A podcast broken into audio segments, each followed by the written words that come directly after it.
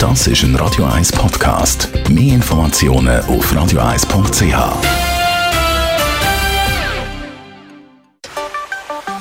Der Finanzratgeber auf Radio 1 wird Ihnen präsentiert von der UBS.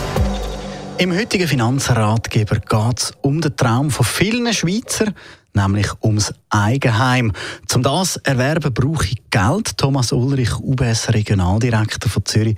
Wie viel Eigenkapital muss ich eigentlich mitbringen? In der Schweiz kauft man ja in der Regel eine Immobilie äh, immer auch mit einem Bankkredit, aber ein Bankkredit alleine lange nicht. Man braucht auch Eigenkapital. Banken wollen auch, dass man Eigenkapital ähm, äh, einbringt und in der Regel müssen sie 20 Prozent vom Kaufpreis an Eigenkapital einbringen. Also wenn Sie eine Immobilie kaufen für eine Million, sind das 200'000 äh, Franken. Das ist die Regel, wenn man ein Luxusobjekt kauft.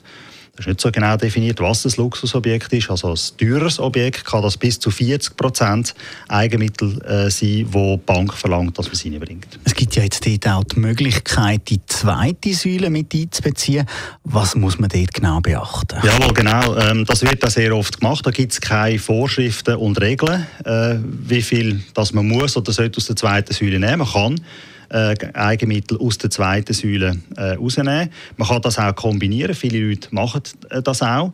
Ähm, was aber wichtig ist, Banken verlangen, dass man mindestens 10% als sogenanntes Herzeigenkapital einbringt, also effektiv 10% angespart hat, wenn wir beim Beispiel vorher bleiben, äh, bei, einer, bei einer Immobilie, die eine Million kostet, wo die Bank, das ist die Selbstregulierung von der Bank, die das so bestimmt, dass man 100.000 Franken auf der Seite hat, Cash auf dem Konto und das als Eigenmittel einbringt und die anderen 100.000 auf die 20 Prozent da kann man zum Beispiel äh, Geld aus der zweiten Säule nehmen. Also ohne eigenes Geld läuft gar nichts? Das wollen wir nicht, das ist auch nicht äh, gut. Man muss auch beachten, dass wenn man die zweite Säule belehnt oder wenn man Geld aus der zweiten Säule nimmt, das tut natürlich in dem Sinn ähm, äh, tut das, das Vorsorgegeld nimmt ab, weil das ist nachher in der Immobilie drin. Also dessen muss man sich bewusst sein und darum will äh, wollen die Banken, dass man mindestens 10% Herzeigenkapital einbringt. Haben Sie sonst noch einen Tipp, auf was man genau schauen sollte?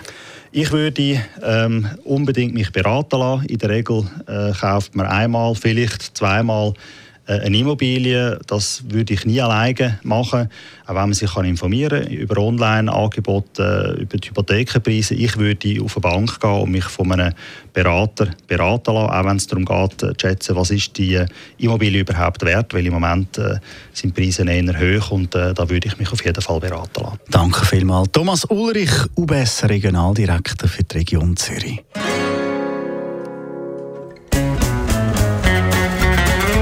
Das ist ein Radio 1 Podcast. Mehr Informationen auf radio1.ch.